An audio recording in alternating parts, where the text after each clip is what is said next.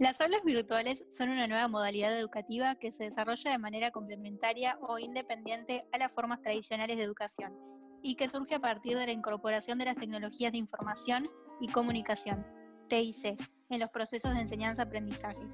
Actualmente se utiliza en muchas universidades, escuelas y organizaciones laborales. Sin duda es un sistema de autoformación, en donde cada estudiante es responsable de su propio aprendizaje y conocimiento.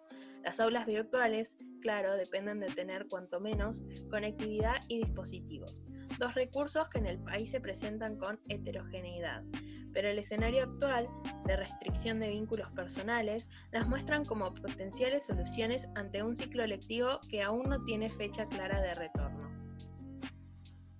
El lunes 16 de marzo, Nicolás Trota, ministro de Educación Nacional, anunció el lanzamiento de Seguimos Educando, el programa, por un lado, cuenta con una plataforma digital que funciona como un repositorio de recursos didácticos para alumnos y docentes. Y a su vez se combina con la difusión de contenidos educativos a través de medios públicos, como la TV Pública, Paca Paca y Radio Nacional. En Catamarca, Chaco, Córdoba, Corrientes, Entre Ríos, Formosa, La Pampa, Misiones, Río Negro, Salta, San Juan, San Luis, Santa Fe y Tucumán, las clases virtuales retomaron luego de las vacaciones de invierno.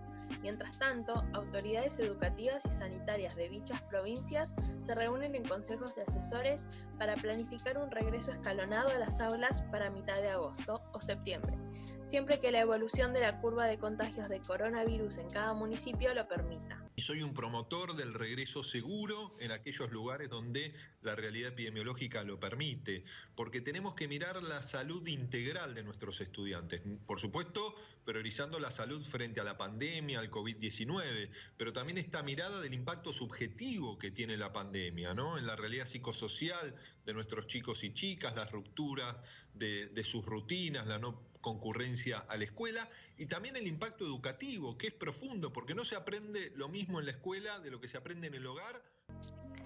Más allá de la apuesta a nivel nacional, algunas provincias como Misiones o Chubut buscaron impulsar lo que se conoce como aulas virtuales. Muchos colegios privados del área metropolitana siguieron esta línea. Apuntan a intentar acortar las distancias con sus alumnos. Incluso algunas empresas ofrecieron su servicio de aulas virtuales en forma gratuita el tiempo que dure la emergencia sanitaria. Desde hace al menos 10 años existen evidencias contundentes de que la calidad de los aprendizajes de quienes utilizan plataformas de aprendizaje en línea es, como mínimo, equivalente a la calidad de los aprendizajes logrados a través de sistemas presenciales. Por lo tanto, nada haría suponer que este escenario forzado de aislamiento y estudio en forma remota pueda significar un problema per se. El mundo académico lo sabe hace años y esta es la razón principal por la cual ya hay sistemas educativos nacionales que habilitan a sus ciudadanos a completar toda la educación escolar en línea, como Nueva Zelanda. Sostuvo Juan María Segura. Patricia Ferrante agrega que distintos estudios en Argentina y la región muestran que se necesitan fortalecer los roles docentes para respaldar la virtualidad. No hay un escenario robotizado donde se reemplace el lugar del docente entonces, la eficacia de la educación a distancia depende, ante todo, de la elaboración de buenas propuestas pedagógicas y mecanismos de acompañamiento. La virtualidad no es un como sí de la presencialidad, sino un modo de formación ya muy extendido que se piensa con una lógica pedagógica propia de esos espacios. Pero en Estados Unidos se realizó una investigación a gran escala que analizó 17 estados del país con escuelas charter por Internet, que asegura que el rendimiento académico es significativamente más bajo en matemáticas y en lectura en estas aulas virtuales, en comparación con el de las escuelas convencionales. Además, el National Study of Online Charter Schools, investigación nacional sobre escuelas charter por Internet, el primer gran estudio sobre este fenómeno, asegura que el aprendizaje de los alumnos no es tan efectivo con este sistema.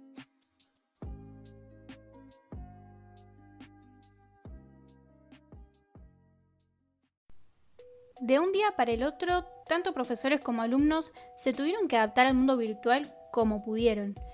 Enfocándonos más que nada en los estudiantes, podemos decir que obviamente cada uno lo atraviesa de diferente forma, pero todos tenemos la incertidumbre y la preocupación de qué nos deparará el futuro.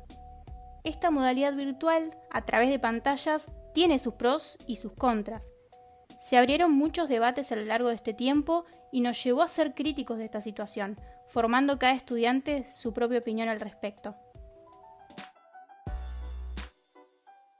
Las clases virtuales eh, creo que fueron un fenómeno que nos sorprendió a todo el mundo. Personalmente creo que las clases virtuales eh, fueron y están siendo una herramienta súper importante para nosotros, más que nada para poder continuar eh, lo que es nuestra educación, si bien no es lo mismo, pero poder continuar. Costó bastante adaptarme por el hecho de que la, bueno, cómo lo organizaron al principio fue un lío el tema de las clases virtuales en la pandemia yo creo que está bien utilizado como un reemplazo, entre comillas, de las clases presenciales, aunque sé que no son lo mismo, pero está bueno para que los alumnos no pierdan el año, por así decirlo, y mm, me parece que está bien implementado, pero como que todavía faltan ajustes. Desde mi punto de vista, la educación virtual no sirve, principalmente porque actualmente no están dadas las condiciones sociales y materiales para que se realice, ya que no todas las familias cuentan con dispositivos para asistir a las clases, para realizar los trabajos, o cuentan con un solo dispositivo para todas las familias, no todas las familias tienen conectividades, eh, no todas las familias están en condiciones económicas de poder sostener esas la clases. Verdad que fueron una buena herramienta para continuar con las clases y no perder eh, contenido áulico pero a su vez eh, generaron un estado de cansancio muy grande al estudiante. Personalmente me cansé bastante y mm, me he frustrado varias veces, pero a la vez han sido un buen modo de continuar con mi aprendizaje. Creo que las clases virtuales me ayudaron bastante en cuanto a trabajos y tareas pero sobre todo me sirvieron para no aburrirme tanto en mi día a día y son una buena forma de, divertirme. Me pude organizar muchísimo más fácil, o sea, muchísimo mejor que años anteriores por el tema de que como no tengo que seguir horarios estrictos, nos tenemos que levantar a las 8 de la mañana y estamos desde las 8 hasta la 1 de la tarde con la pantalla básicamente.